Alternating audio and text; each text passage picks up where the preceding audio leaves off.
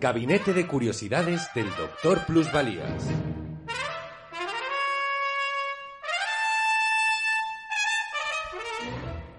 Naturalia. Hoy presentamos... El hombre pez de Liérganes.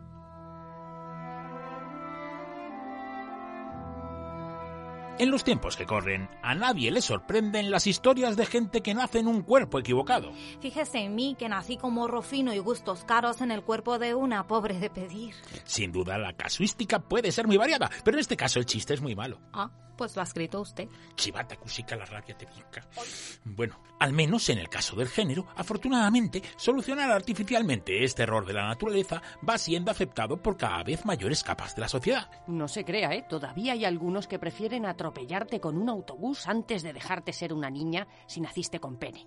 Que no te engañen. ¡Que no se salte el semáforo! ¡Ay.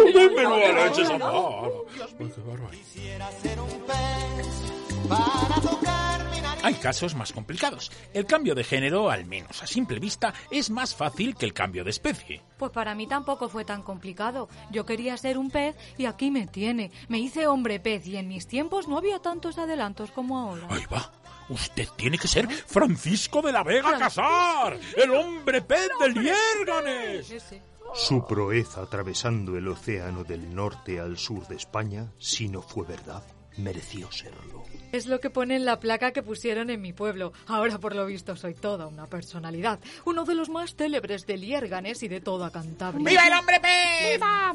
Me han puesto una estatua en el pueblo y todo.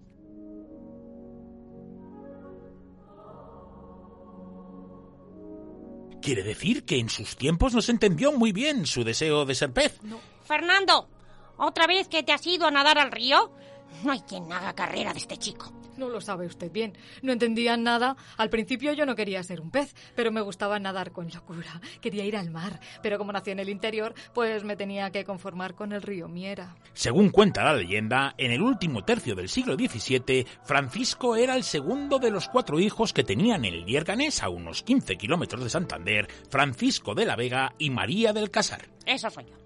Era listo, pero descuidaba todas sus ocupaciones para zambullirse en el río y se tiraba allí horas y horas. A mi madre no le gustaba nada mi afición por la natación. Como todavía no se ganaban medallas y cosas de esas, yo puedo llegar a entenderla. A ver, es que no hacía otra cosa que bañarse todo el santo día. Pues claro. Un día que la madre encontró al hijo quitándose las ropas para entrar al río, le advirtió para que no lo hiciera. Paco, Paco, ¿eh?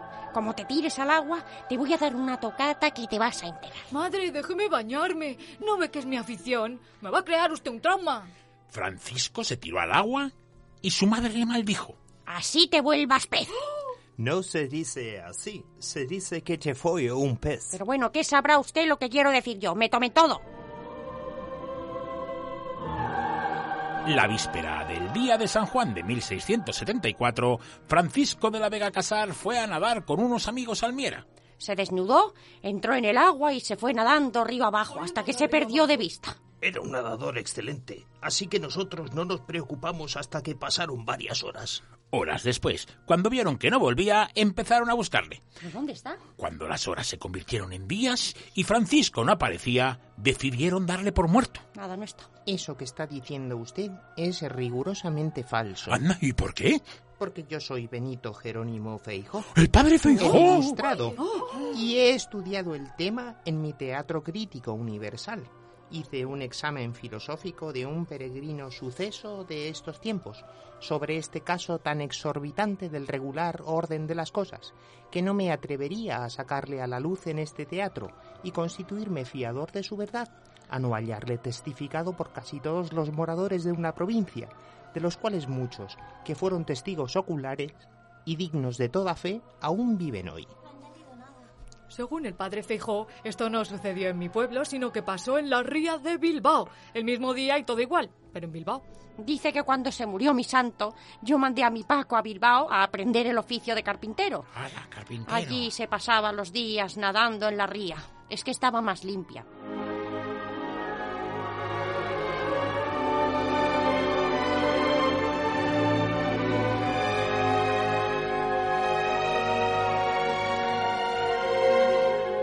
Fuera como fuese la desaparición de Francisco, todos le dieron por muerto. Todos.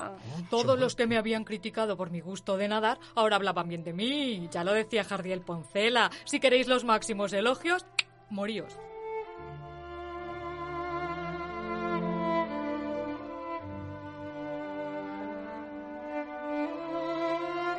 Cinco años después, en 1679, un extraño ser acuático se apareció a unos pescadores en la bahía de Cádiz.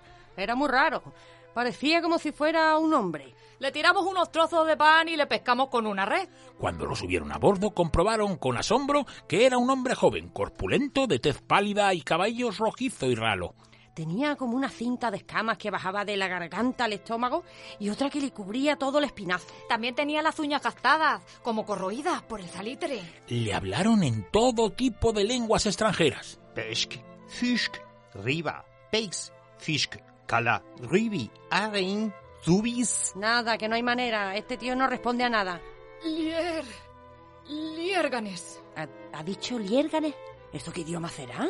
Seguro que es sireno, pero no suena muy agudo. ¿Liérganes? ¿Ha dicho Liérganes? Hasta donde yo sé hay un pueblo llamado Liérganes en el norte de Castilla, cerca del mar y de Santander. Ay, sí, sí, es verdad, yo estuve. ¿Y usted cree que será de allí, señor inquisidor?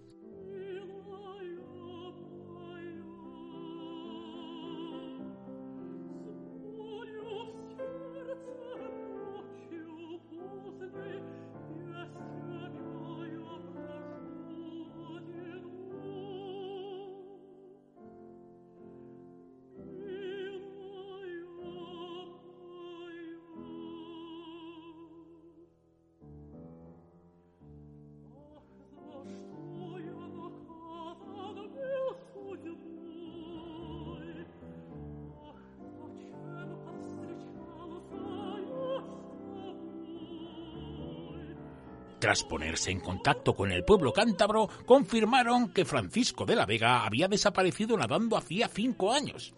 Me dijeron que lo acompañara a Liérganes, a ver si sucediere que fuera el desaparecido allí. Padre Juan Rosende, acompañe al hombre pez a Liérgales, a ver si sucediere que fuera el desaparecido allí. Hicimos lo menos 900 kilómetros, todos por tierra, pero el hombre pez se metía en todos los charcos. A mí se me había olvidado hablar, pero me acordaba perfectamente de mi pueblo, de mi Liérganes natal. Cuando llegamos cerca fui directo a casa de mi madre. claro. Ay, Francisco, Paquito, Madre. Paco. Ay, qué disgusto me has dado. Ay, lo de que te convirtieras en pez era una broma, hombre. Pues podías haberlo dicho, hija. Bueno, madre, y mira la que nos habíamos ahorrado. Francisco de la Vega Casar se quedó en su pueblo con su madre y sus hermanos al menos dos años. Andaba siempre descalzo y lo mismo le daba ir vestido que desnudo. Este chico. No pedía comida, pero si se la ponían delante o veía comer, comía y bebía mucho de una vez. Después, en tres o cuatro días, no volvía a comer. Solo decía tabaco, pan y vino. Tabaco, pan y vino. Un día volvió a desaparecer y ya no volvimos a verle. Dicen que me vieron en un puerto de Asturias y en las costas de Dinamarca. El cura de Liérganes, don Fernando Antonio del Hoyo Venero, documentó mis luchas con un congrio monstruoso. Buenas tardes, soy el doctor Marañón Hola, buenas tardes. y he estudiado el tema. Francisco de la Vega probablemente se embarcó en Vizcaya rumbo a Cádiz y cuando lo encontraron estaría bañándose como acostumbraba. Es un caso claro de cretinismo y la piel escamada es una ictiosis de campeonato. No me diga. Historia o leyenda, como reza su estatua, el hombre pez de Liérganes ha traspasado la historia en la memoria de los hombres.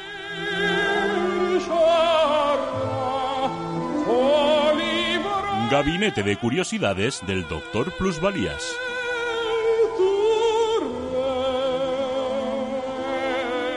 Con la realización técnica de Elena Ojeda y la participación de Carlos García, Carlos La Peña, Elena Ojeda y África Ejido. Un programa escrito y dirigido por Carlos La Peña.